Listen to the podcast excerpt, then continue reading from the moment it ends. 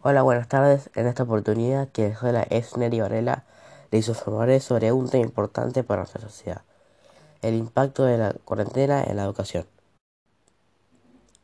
Como sabemos, la educación es un derecho y, en consecuencia, no debe ser vulnerado.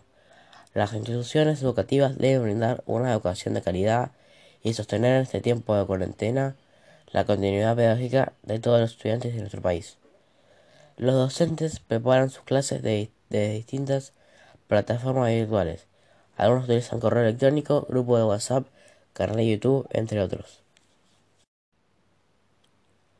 El Gobierno Nacional dispuso de cuadernillos con actividades para todos los niveles educativos a través del portal Seguimos Educando.